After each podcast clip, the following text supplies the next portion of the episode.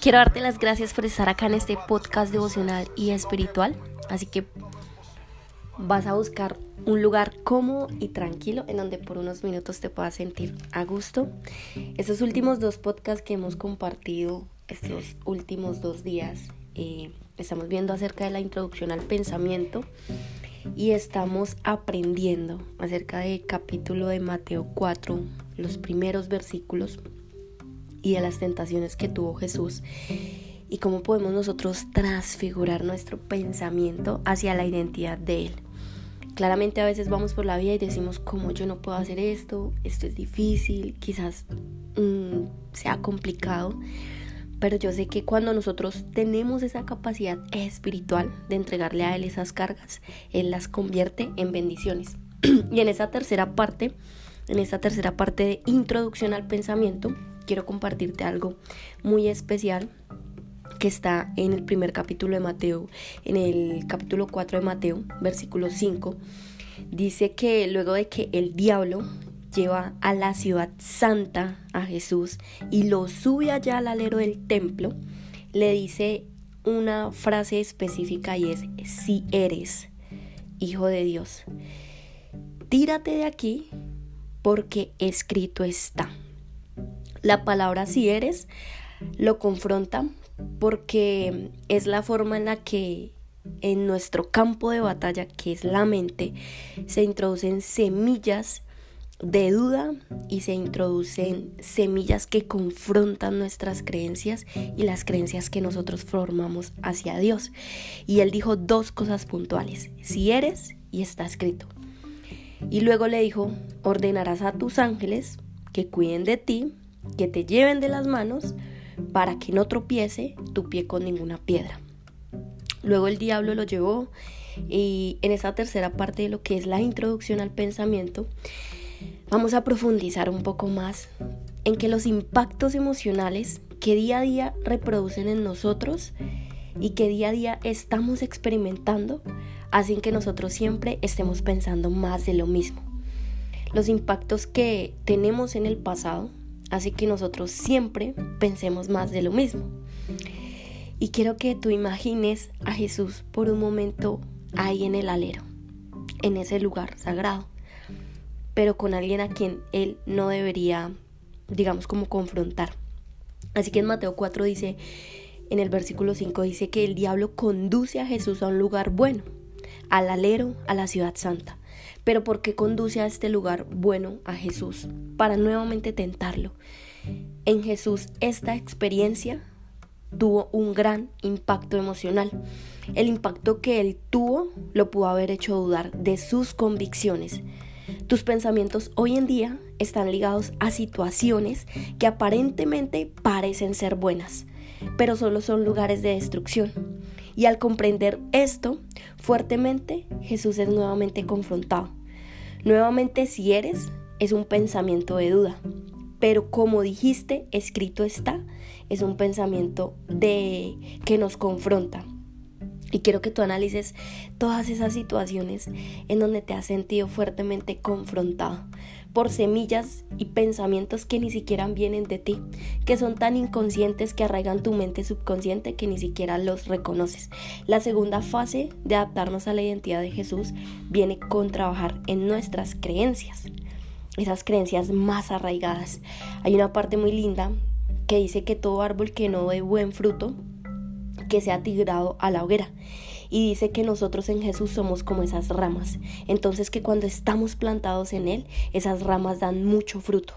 Pues esas ramas refieren a nuestras creencias más arraigadas, aquellas que nos motivan a pensar más y más, pero en la identidad de Él.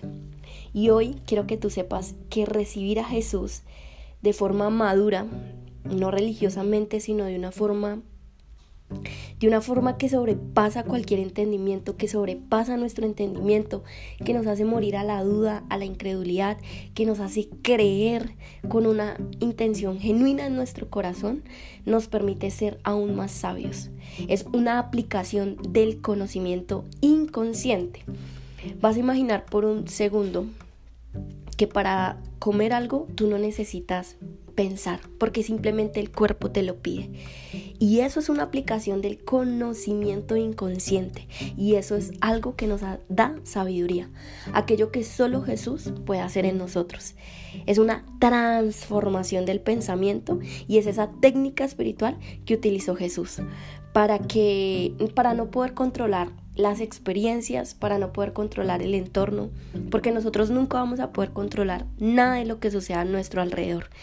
Pero sí podemos hacer una transformación de nuestro pensamiento, que es esa técnica espiritual que utilizó Jesús. Fue fuertemente quebrantado, alguien lo hizo dudar, utilizó su campo de batalla que fue su mente, introdujo una semilla, pero él no lo hizo.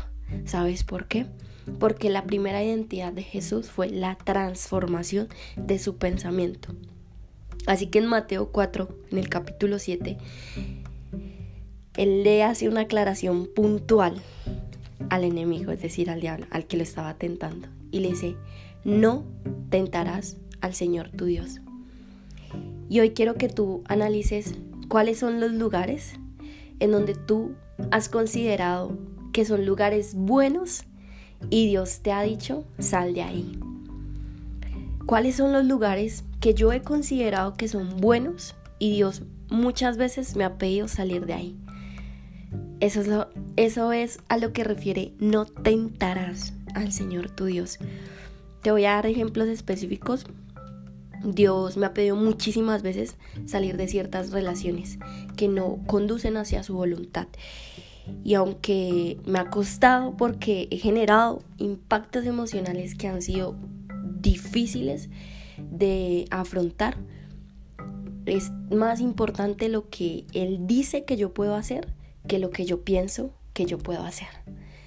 Dios quizás en un momento me pidió salir de un trabajo, no porque el trabajo fuera bueno, porque recuerda que el diablo lleva al alero, a un lugar sagrado, a Jesús, y quizás nosotros creemos que son lugares buenos, pero finalmente Dios muchas veces nos dice, sal de ahí. Dios me pidió orar por estas personas, pero quizás nos está pidiendo alejarnos de ellas. Dios nos pide y me pidió hace tres años que no hiciera network marketing, que no siguiera con redes de mercadeo. Y yo tuve mucha que confrontarme con muchas personas. He tenido que eh, soportar muchas críticas de muchas personas a las que quizás ni siquiera agradé con ese pensamiento y con esa decisión. Pero después de eso, Dios ungió con un propósito y hoy estás acá escuchando estos podcasts, esta información y hoy yo sé lo que la voluntad de Dios muchas veces, que aunque no la entendamos, nos pide, pero nosotros, para nosotros es muy difícil poder salir de ciertos lugares. Hay lugares que aparentemente son buenos, pero terminan siendo lugares que no llevan ni contienen la voluntad de Dios. Y Dios dice en su palabra que cuando la casa está cimentada sobre las bases sólidas, que son las rocas, no hay poder humano que la derrumbe, pero que si en cambio esta casa está construida sobre arena, rápidamente llegan las tormentas y se la llevan. Pero sabes algo, Dios no solo quiere hablarnos de lugares, hechos, personas o negocios, también dice, lugares que parecen buenos, pero realmente no lo son. Y hoy quiero hablarte profundamente de los pensamientos que tú crees que son buenos, pero están siendo destructivos. Los que tú consideras que son buenos, pero producen en ti emociones que están cobijando la gracia de tu alma, la pureza y la realidad con la que Dios te está viendo y no le estás notando que te hacen actuar y ser algo sobre lo que no eres. También son emociones que consideramos edificantes, pero que muchas veces no lo son. Así que en la introducción al pensamiento, saber que el entorno empieza primero por mi cambio interno, eso hace que nos motivemos más hacia el poder del Espíritu. Hace que busquemos a Dios profundamente en nuestros corazones. Hace que, aunque nuestra mente nos quiera decir que es la carne, no lo hagas, acuéstate, mira para qué lo vas a hacer, eh, mejoras esto, nuestro espíritu y nuestra alma se mueve hacia lo real. ¿Y qué es lo real? Dios. Jesús declaró una sola frase de autoridad y fue una creencia consciente. De esta creencia te quiero hablar mañana. Así que si tú buscaste ese lugar tranquilo y estás en este lugar tranquilo, permite que yo pueda hacer esta oración y poder finalizar este podcast devocional. Solo te voy a pedir un favor, que compartas este contenido, que compartas esta información y así podemos expandir el reino de los cielos en carne viva. Profetizar para nosotros se ha convertido en un arma espiritual en donde Dios muestra propósitos divinos. Tú llegaste a este lugar y no es, no es casualidad lo que Dios quiere hacer en tu vida. Solo profundízalo y cierra tus ojos por unos minutos. Hoy yo llamo la presencia del Espíritu Santo para que seas tú guiando esta información.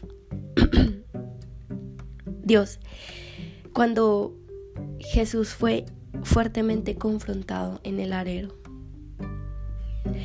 por el enemigo, a veces nosotros muchas veces hemos creído que el enemigo son los cachos, las colas, las lenguas, pero muchas veces el enemigo se presenta como algo aparentemente bueno.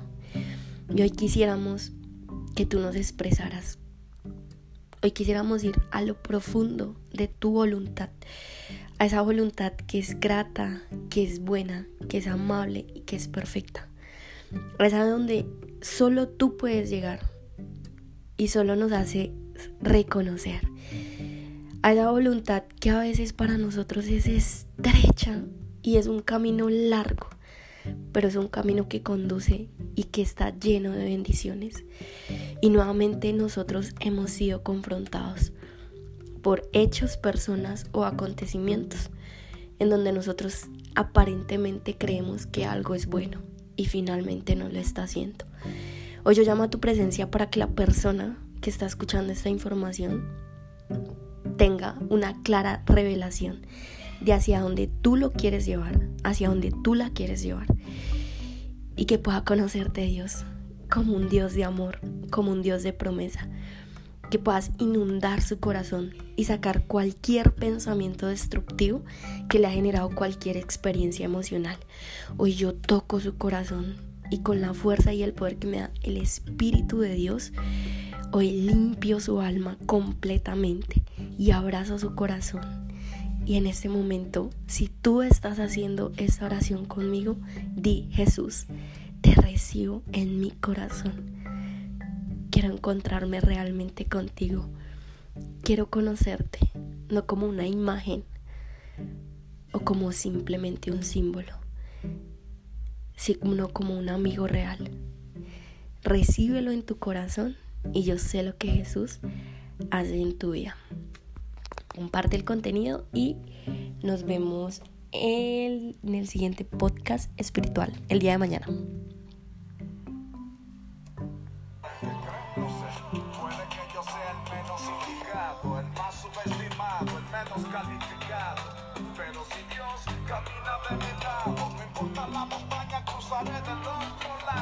Y no, no va a ser a mi manera, pues mis pasos no siempre van por la vía correcta. Voy a esperar en Dios y en su voluntad, la cual es buena, agradable y perfecta. Yo creeré, confiado estaré, no hay nada